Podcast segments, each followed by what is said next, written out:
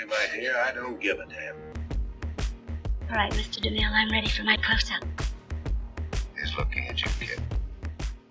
Hola gente, bienvenidos una vez más a Diseccionando el Cine, un podcast de sinergia. Yo soy Majo. Y yo soy Val. Y en el episodio de hoy analizaremos la película Apocalypse Now. Esta es una película de 1979 dirigida por Francis Ford Coppola y bueno, el sonido estuvo a cargo de Walter Murch, que es como lo más importante y lo que más destaca la historia de esta película, y la fotografía a cargo de Vittorio Storaro. Eh, la película se trata del viaje del soldado o del capitán, este Willard, interpretado por Michael Sheen, que va en busca de este coronel que se ha vuelto loco y necesita matar, que es el coronel Schultz, interpretado por Marlon Brandon, y, es esta travesía a través de Vietnam durante la guerra de Vietnam, valga la, redundancia, pero eh, es una historia hasta cierto punto sencilla, como dice Majo, la fotografía, el sonido y hasta cierto punto las, las interpretaciones es lo que hacen esta película eh, buena, mágica, por decirlo así. Creo que es una película de guerra eh, muy artística. Creo que fuera de. Creo que de Dunkerque no había visto. De Christopher Nolan, Dunkerque, este no había visto como la fotografía, el sonido, las actuaciones como tan tan artístico en algo tan horrible que es la guerra, ¿no? O sea, esta comparación, ¿no? En cuanto a fotografía, nada más para empezar con eso, es impresionante qué hermoso se ve Vietnam eh, estando en guerra, ¿no? O sea, los paisajes. Me gusta muchísimo todas las escenas en el aire de los helicópteros que empiezan y están como sobrevolando. Es impresionante. La fotografía en sí es impresionante, es, muy, es muy artística, es, este, e, es eso, muy artística. Sin embargo, tiene estos elementos que se ven desde un punto de vista americano. Sin embargo, a diferencia de otras películas que tratan sobre guerra, como American Sniper o Cherry de la última de Tom Holland que me que había momentos en que me siento que de ahí sacaron los eh, los Russo Brothers cierta inspiración que le salió mal. Eh, Forrest Gump de repente como que me hacían recordar siento yo que tomaron muchísima inspiración de esta película eh, o se parecen hasta cierto hasta cierto punto en cuestiones, este, no sé si de tema o yo las relacioné porque las, las acabo de ver hace poco, no hace mucho, hace Francotirador la vi hace como dos meses y Cherry la vi hace como un mes, pero definitivamente Apocalypse Now te da otra versión, sí americanizada, pero no americanizada en el sentido de que le decía a Majo antes de empezar el programa que me llamó la atención que durante estas, estas tres películas el malo o el enemigo que hay que derrotar siempre es el otro se, van mucho esta parte de la otredad dentro de la guerra. En el caso de Cherry o de, o de francotirador, es este.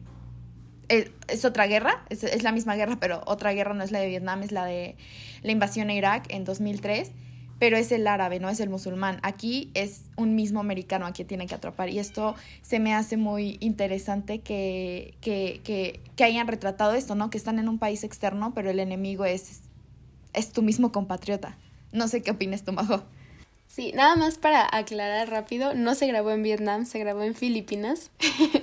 eh, sí, el, sí, sin duda el diseño sonoro, el diseño del paisaje sonoro es impresionante, es algo que, bueno, a mí en la escuela mis profesores en casi todas las clases me han mencionado en cuanto al montaje y al, al sonido, ¿no? En cuanto a la historia, Coppola sí intentó mostrar como a lo mejor estos dos puntos de vista, pero siento que sigue siendo muy americanizado, muchísimo.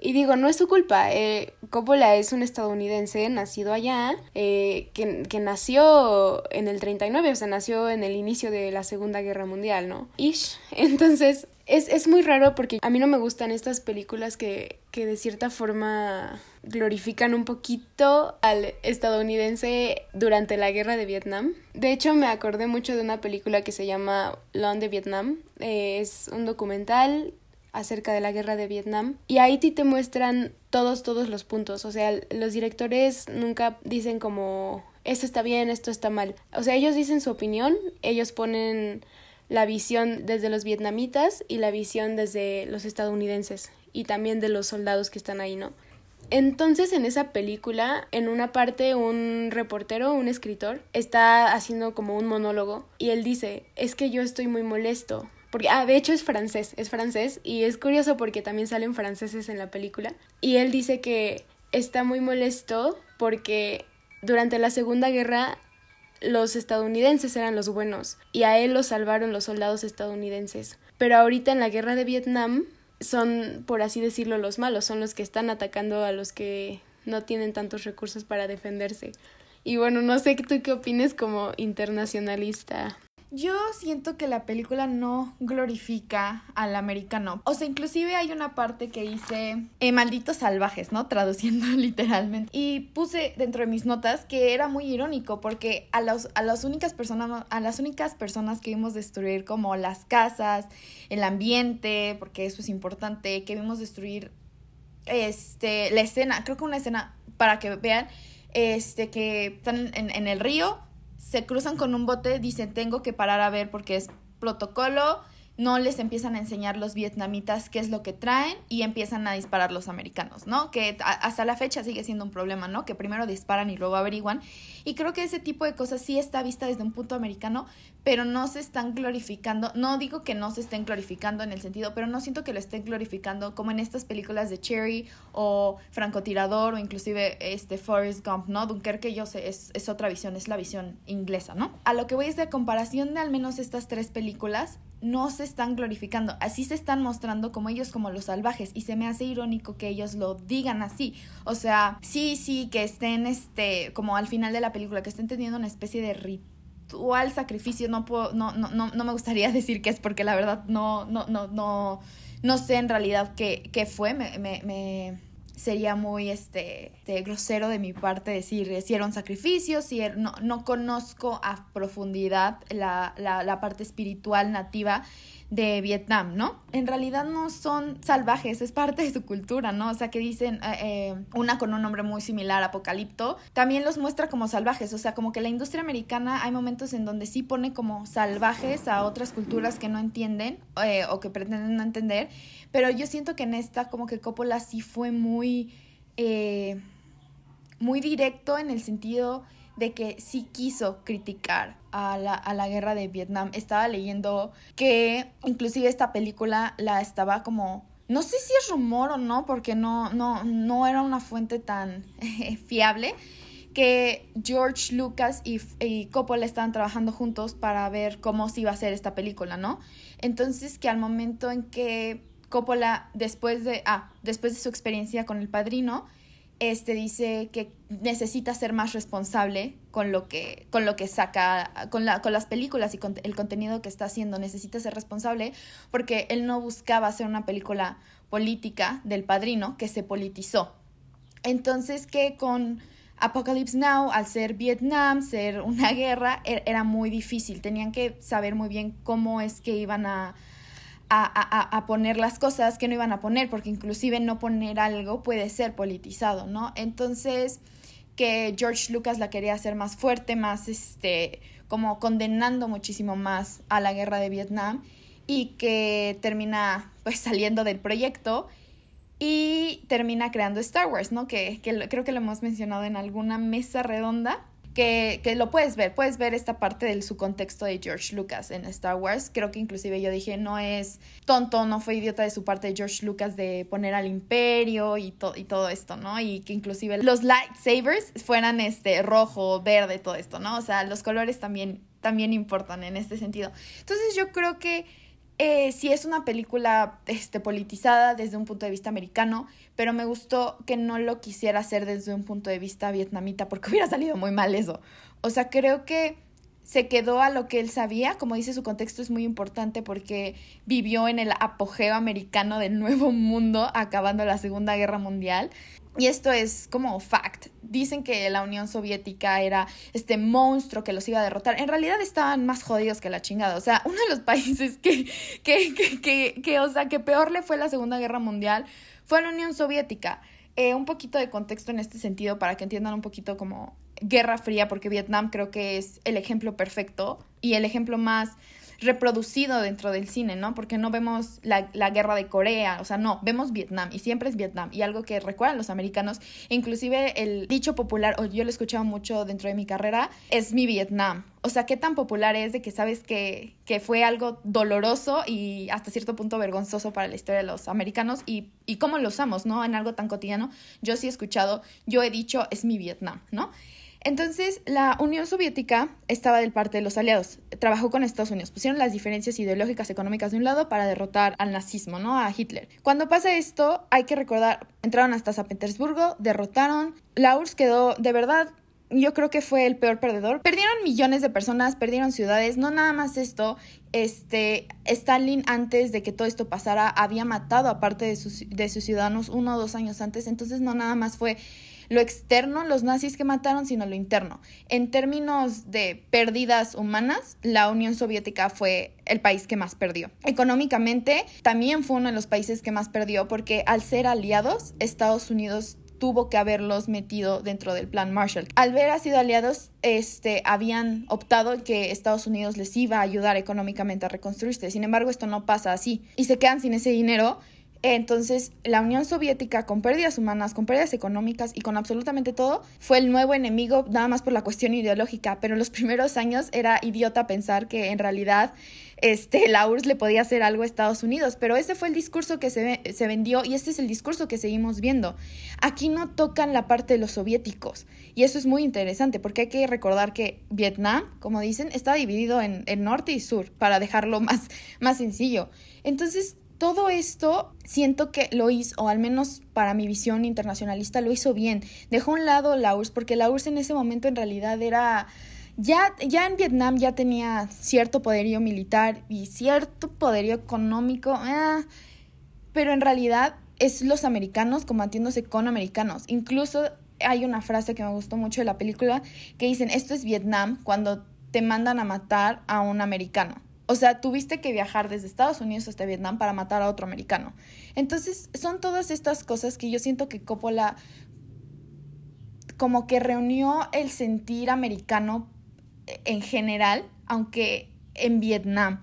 O sea, ah, es muy difícil, ¿no? Porque tienes la versión vietnamita, tienes la versión americana y tienes la versión francesa, que es muy interesante también y me gustó muchísimo. Porque es cierto, siempre dicen por qué los americanos terminaron yendo a Vietnam y nadie puede dar una razón concisa de por qué fueron a Vietnam, ¿no? O sea, fue un capricho americano, fue un capricho de, de Johnson, fue fue un capricho de los americanos, literalmente, y en la película te lo dicen. Yo no digo que Francia estuviera bien en el hecho de tener a Indochina en ese momento como colonia, pero tenían algo por qué luchar, que era su hogar. O sea, si tú, ejemplo, había muchos ingleses que totalmente diferente, pero había ingleses que no, que defendieron a la India porque era su hogar, o sea, sí eran ingleses y todo, pero y la India era su hogar, en, en este, esto es lo mismo, por eso vemos muchas dicotomías, o sea, por eso hay muchas historias, ¿no?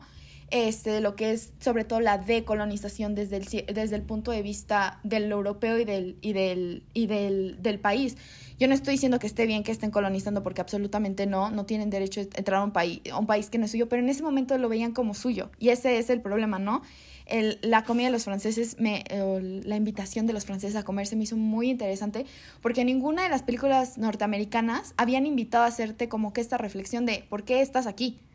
O sea, ¿qué haces tú aquí? Es absurdo que tú estés aquí. Yo, francés, cometí un error, aprende de mi error. Y eso estuvo, a mí me pareció increíble. Los franceses perdieron y perdieron horrible, horrible, horrible. Y perdieron esta colonia y para muchas personas su hogar, en palabras, ¿no? Entonces puedes justificarlo desde su contexto, poniéndote desde sus zapatos por qué pelearon. Estados Unidos fue una tontería y, y, te lo van repitiendo durante la película. Tienes razón, yo creo que me estaba dejando llevar mucho como por esa, por ese a lo mejor estereotipo o arquetipo del estadounidense que es como matar, matar, guerra, guerra, sí, sí, estuve en Vietnam. Y a lo mejor estaba echándole la culpa a Coppola cuando él solamente estaba retratando como como lo son, ¿no? O sea, como, como fue en ese tiempo, cómo se comportaban. Es muy interesante cómo ya a la mitad de la película, como a la segunda partecita, como por la hora 50, ya empieza a ver como un discurso más existencialista, ¿no?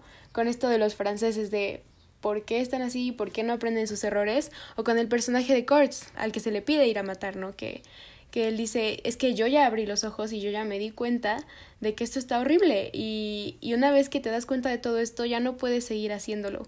En cuanto a los personajes, eh, me acordé mucho que en el, en el episodio pasado de Diseccionando el Cine hablábamos de, de la poca empatía que nos había generado Alien Covenant con sus personajes. Y yo creo que aquí me pasó lo mismo. No sé por qué, pero cuando fallece este soldado de 17 años que se me olvidó el nombre y que lo llevan y, lo llevan cargando con la bandera de Estados Unidos en su pecho y, y, todos están llorando y entre todos los soldados le rezan y lo entierran con la grabadora y, y de hecho justo cuando se dan cuenta que está muerto eh, suena, suena esta grabación de su mamá diciéndole que ya ahorraron para comprarle el carro, que esquive las balas, que lo esperan en casa, que lo aman, etc. Yo la neta dije, qué bueno que ya mataron a este cabrón, porque traía fresca la imagen de ellos asaltando a, a, un, a una mini tripulación vietnamita que traía comida y que de repente agarran y, y fue este cuate que agarra y empieza a dispararle a todos solamente para conseguir lo que quería, ¿no? Entonces a mí, por ejemplo, como que la contraposición de esas dos imágenes no me generó nada de empatía. Te digo, al contrario, dije, ay, qué bueno que se murió, ¿no? Y yo creo que Coppola había construido esa imagen del funeral para ser como fuerte o a lo mejor generar algún impacto. Yo siento que Coppola no quiso crear empatía con ellos. O sea, yo creo que su, su, su objetivo fue de que sí son personas, son soldados, pero están mal. O sea, él fue crítico de Vietnam. Entonces el hecho de decir, no los voy a decir de que, pobrecitos, nuestros soldados en Vietnam, no, o sea, de decir, vean los horrores que hicieron en Vietnam. O sea, yo sé que, como dices, lo grabaron en, en, Filipinas, yo sé, pero o sea, la imagen que querían dar era de Vietnam, ¿no? Entonces yo siento que para mí, desde esta visión, creo que Coppola su objetivo era este, no crear empatía, porque inclusive siento que sentí más empatía con el coronel Schultz y que salió 15 minutos que en realidad con todos los personajes, inclusive con Will, siento que al final cuando le preguntan, ¿eres un asesino? El Schultz le pregunta, ¿eres un asesino? Y le hace, no, soy un soldado.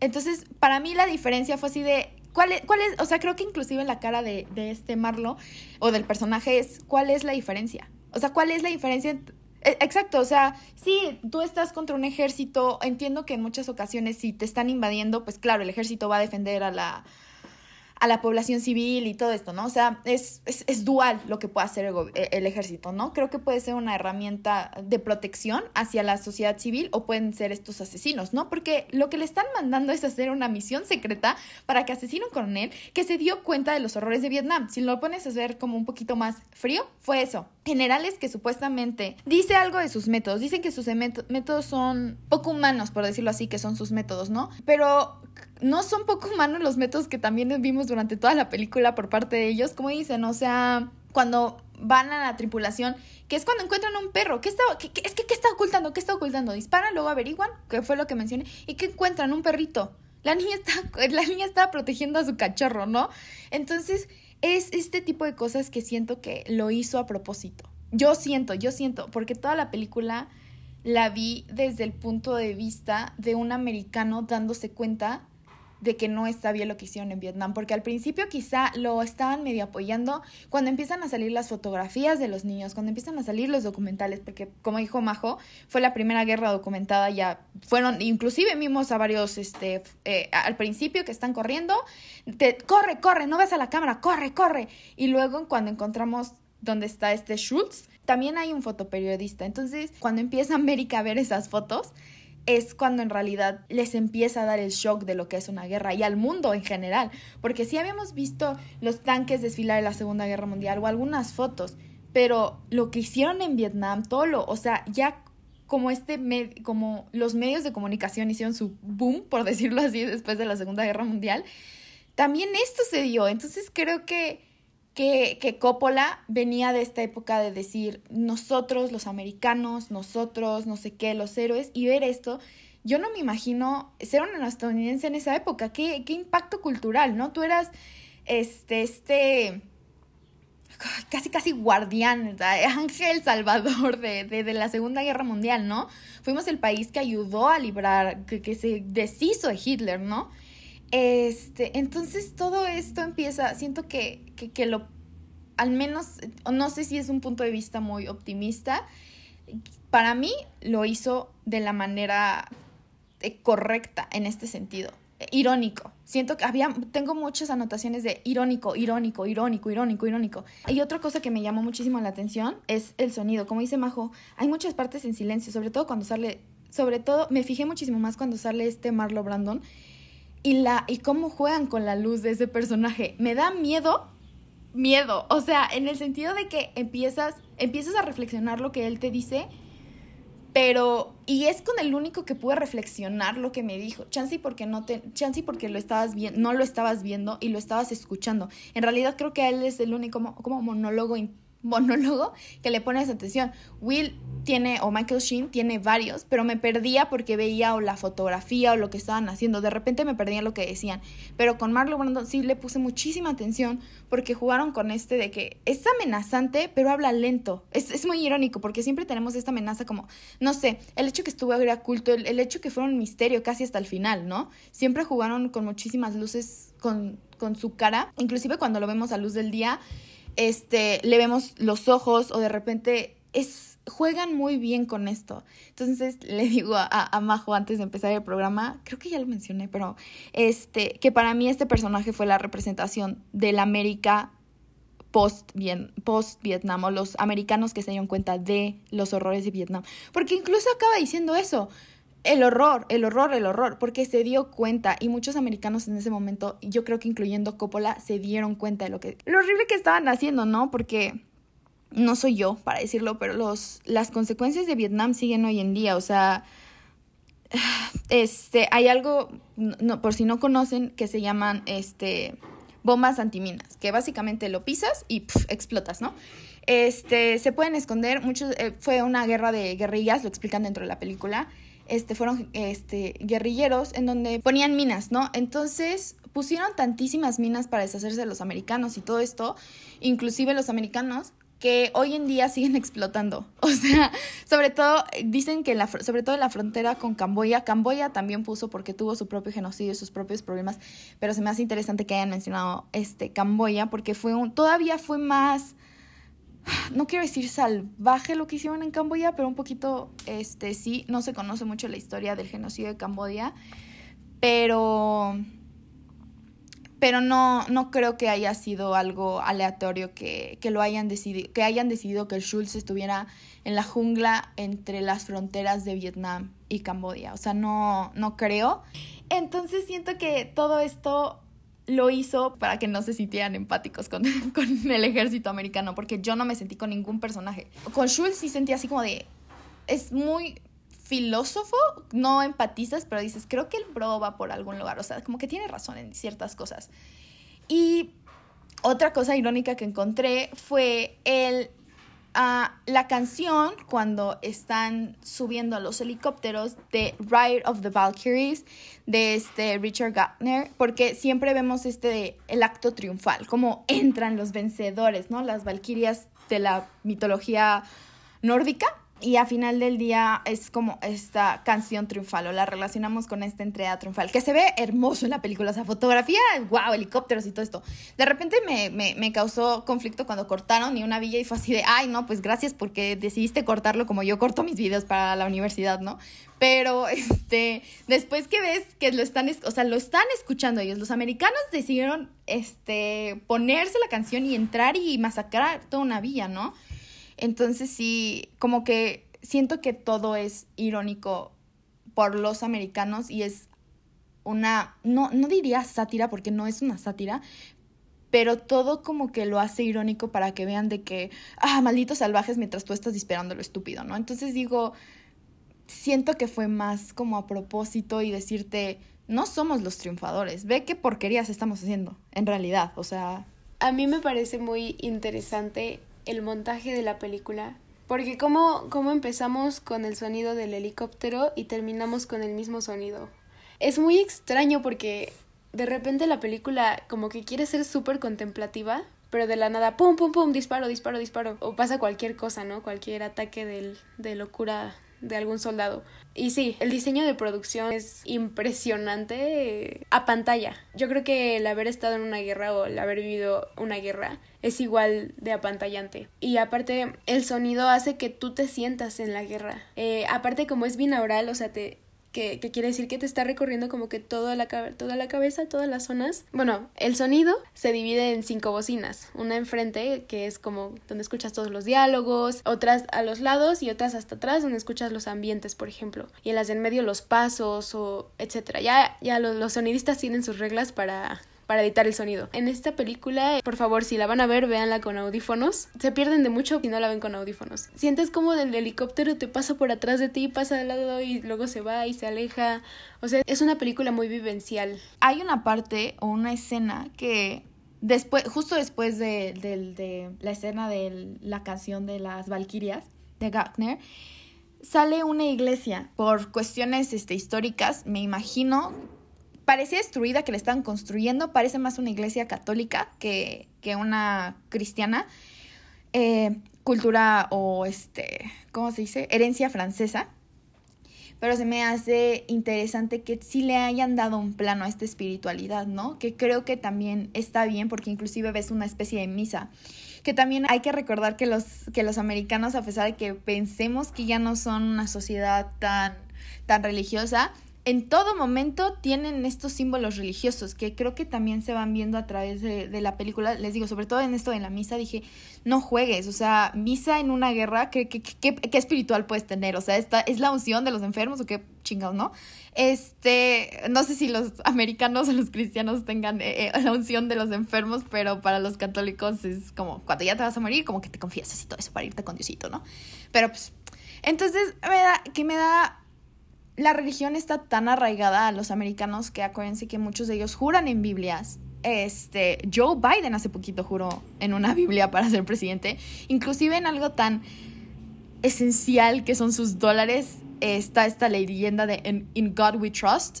Eh, o sea, es, o sea, todo lo americano tiene este sentido de religiosidad que se me hace interesante que también lo hayan puesto. O sea, a mí como que viví la, la, experiencia completa de los americanos, ¿no? Desde que llevan a las, también cuando llevan a las mujeres, ¿no? A las de Playboy, a las conejitas de Playboy, a, darles, ¿no? O sea, no lo, lo, hemos visto en películas hasta de Marvel. Capitán América en la, en la de Disney empieza como este entretenimiento, ¿no? Eh, les digo, o sea, en las, las, películas que lo pude relacionar porque lo he visto, eh, lo, las vi hace poco fue con la de Cherry, que también llegan, ¿no? Las, las, siempre llegan porristas. Este, en, American Sniper también las muestran. En, en Forrest Gump no me acuerdo si las muestran, creo que no, pero Forrest es otra onda, pero según yo no lo muestran. Pero de todas maneras, gastan en entretenimiento. Y, y, y, la guerra en Estados Unidos es un negocio. Una película que les puedo dar la recomendación que explican de cierta manera cómo funciona su economía de, de guerra es la de War Dogs. Es muy sencilla de este Todd Phillips que en realidad sí te muestra cuánto gana, cuánto, como cuánto gastan por soldado, cuánto y, y, y, todo esto, ¿no? Para no meternos más en, en, ese tema, pero fue la experiencia completa del americano. Eh, eh, eh, de verdad como aplausos a Coppola por este sentido de que para mí fue una buena película de, de, Vietnam, creo que la mejor fuera de documentales. Me gustó que no fuera una historia como basada en hechos reales, sí fue ambientada en Vietnam, pero no fueron como basada en una historia real, no fue la historia de un de un soldado que, que sí podamos tener su foto ni nada de eso. O sea, fue dentro de Vietnam, pero una historia que a final del día se inventaron, ¿no? Entonces creo que todo esto hace que, que no te sienta, sabes que es Vietnam, sabes que es la guerra de Vietnam, pero eso es lo que te hace sentir como detach o te, te, hace sentir hasta cierto punto alejado de los personajes, pero en la guerra. No sé cómo explicarlo. No, no, no te cambian los personajes, pero te sientes incómodo como ellos cuando estás viendo todo, ¿no? Ejemplo, cuando estás viendo a los heridos, que también la mayoría son vietnamitas, ¿no? O sea, hay que ver que fuera de...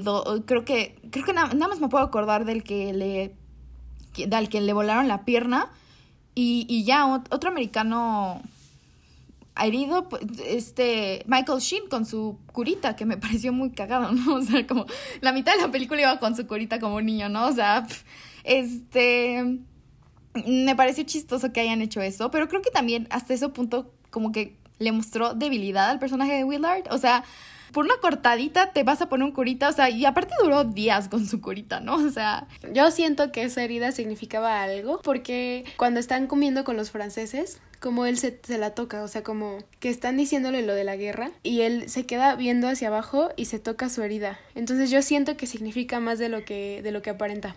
Sí, tienes razón no sé qué podría hacer fuera de sí sentir la vergüenza, ¿no? O sea, como destapó su vergüenza americana, es decir, estoy haciendo, estoy haciendo una guerra que no vale la pena. Que, esto quiero dejarlo bien claro, Vietnam no valió la pena, fueron millones de dólares, millones, miles, millones de muertos. Pero, pues, ¿qué, qué, sacaron los americanos? Nada, una vergüenza. Todo el mundo sabía que perdió en Vietnam y se lo siguen recordando hasta hoy en día. Uy, que perdiste en Vietnam. Sí, perdió en Vietnam. O sea, la potencia perdió en Vietnam contra guerrilleros. O sea, existe cierta como cotidianidad que hacen como water ski, están como que hablando, la parte de las conejitas, todo esto. Y siento que te demuestra cierta banalidad de los americanos en la guerra, ¿no? Hasta que no abren los ojos es cuando empiezan a ver como dice Marlo Brandon, los horrores. Eh, y si no, es como si estuvieran en un paseo de vacaciones, ¿no? Muchos están hasta dándose el sol, me acuerdo del surfista dándose el sol, o sea, ¿qué chingas estás dándote el sol en plena guerra? O sea, ¿qué tan banal o qué tan, eh, qué tan insertado tienes que tener en la mente que estás haciendo bien cuando en realidad no? Sí, hasta como el, el personaje de Harrison Ford, el que te gustó, este, este Em, le dice, ay, ve, vamos a surfear, tú, tú tranquilo. O sea, nosotros te cuidamos como, como así de, ay, no pasa nada, es la guerra y ya, ¿no? Eh, ahorita que dijiste lo de las conejitas, me acuerdo mucho otra vez de este documental, Lo de Vietnam. Véanlo, por favor, es de Chris Marker. Vale mucho la pena para darle como que terminar de redondear esta idea sobre la guerra de Vietnam, donde aparece cuál era la, el entretenimiento de los vietnamitas y eh, aparece un espectáculo callejero muy tierno, muy bonito.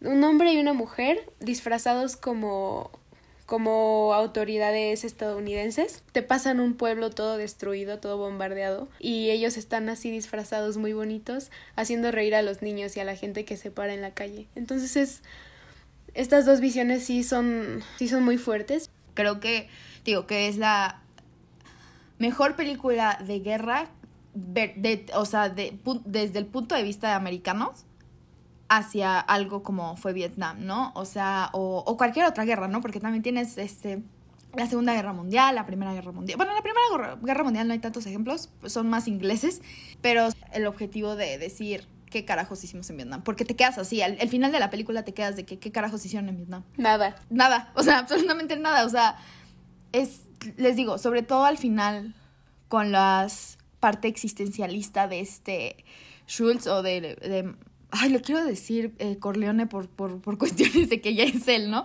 Este, pero este Marlon Brando eh, es este, te, sí te deja pensando, o sea, sí te deja pensando, sí te deja este, inquieto que lo que vivieron, ¿no? Porque creo que ninguno de nosotros, inclusive Coppola, por más que entrevistes y busques y busques, nunca vamos a saber en realidad qué pasa por la cabeza de los soldados o de las personas que vienen una guerra, siendo civiles o siendo soldados. O sea, el PTSD todo esto es al, principio lo vemos con el personaje, ¿no? Es lo primero que lo vemos bebiendo, se cortó la mano o se cortó el dedo o algo así, no me acuerdo, pero hubo sangre. Nunca vamos a entender el PTSD de un soldado. O sea, como civiles, nunca. Entonces creo que eh, esa parte eh, también la deja a un lado y, y, se centra más como que la experiencia del, del soldado en la guerra. Pero el PTSD, por más que seas americano o vietnamita de una guerra, te va, te va, te va a marcar. O sea, es fuerte, ¿no? No importa si estás bien o mal o si tus... Porque aparte, lo mencionan dentro de la película los franceses, los políticos que hacen la guerra están cómodos, sentados, en otro lugar mientras tú estás aquí, ¿no? Y el PTSD para, para cualquiera, ¿no? O sea, si, si, inclusive si tú fuiste el malo de la historia, el PTSD ya te quedó, la experiencia, el horror ya te quedó, ¿no? O sea, entonces creo que esta película no, no, no te la puede dar, o sea, no te da esa experiencia de ser como el soldado, pero como dices, Majo, la experiencia de, de escuchar el sonido a tu alrededor, de verlo, de que no te censuren como las heridas de los niños, porque tampoco. Ah, eh, PTSD, perdón, es el, sí, es el síndrome postraumático.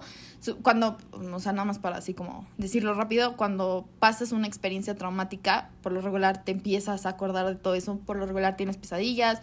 Muchas personas terminan en, en, en cuestiones de drogas, alcohol, ese suicidio. Y no te lo muestran en sí, pero te lo muestran al principio. Entonces sí, es, eh, eh, creo que eso me gustó que lo haya como dejado, pero sí te dio un hit al principio que también ya tenía. Y que definitivamente el personaje de Marlon Brando lo tenía. O sea, fue muy claro en toda esta parte filosófica de para qué estamos aquí, el horror, no sé qué, no sé cuánto. Creo que inclusive, ya que te lo pones a pensar, ¿en qué momento los soldados prefieren negar su realidad para no tener estos traumas? Eh, Creo que esta película te da mucho para pensar de, de, de muchos lados. Y con esto quiero acabar mi intervención de que la tienen que ver.